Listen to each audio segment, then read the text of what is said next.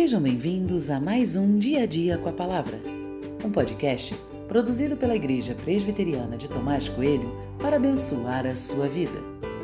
O título de hoje é Deus não é descartável e tem por base o texto de 2 Crônicas 12, 1, que diz: Tendo Roboão confirmado o reino e havendo-se fortalecido, abandonou a lei do Senhor e todo o Israel fez o mesmo.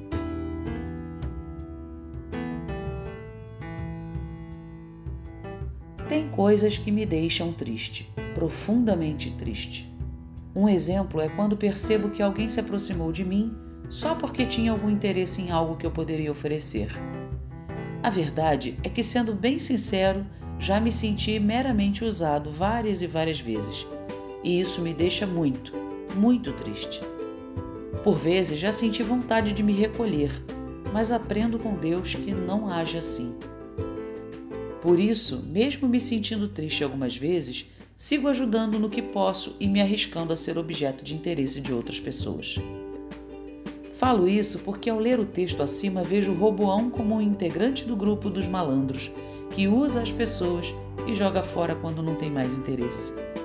O problema é que ele fez isso com Deus e não com outro homem semelhante a ele.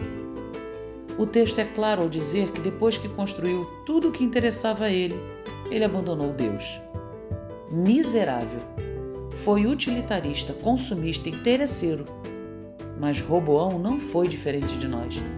Também agimos assim. Clamamos, pedimos ajuda, prometemos e com facilidade abandonamos tudo. E Deus em tudo isso? Mesmo sabendo que nos aproximamos por interesse, Ele não recolhe sua mão e nem nos abandona. Ele continua nos amando, ajudando, respondendo.